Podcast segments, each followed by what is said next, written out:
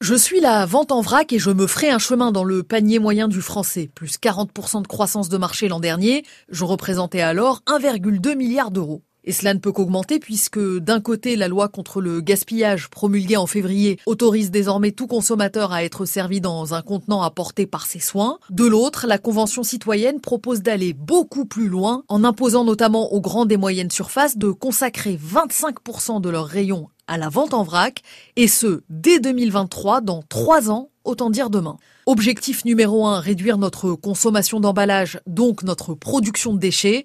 La transition est déjà engagée, m'explique Dominique Schelcher, PDG de Système U. On travaille aujourd'hui ardemment sur tout ce qui est emballage et réduction de l'empreinte carbone de nos produits, de ce que nous mettons sur le marché.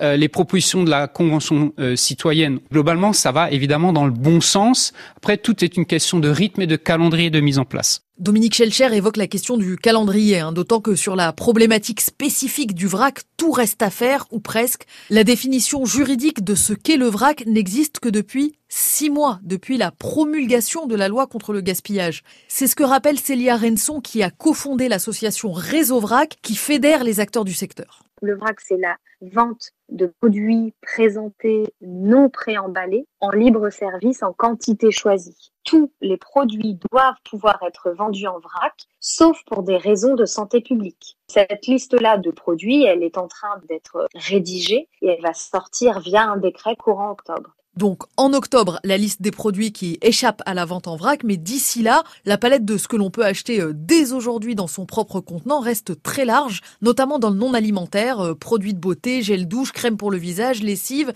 et même du gel hydroalcoolique dans certaines pharmacies. Dans l'alimentaire, évidemment, la gamme est beaucoup plus importante.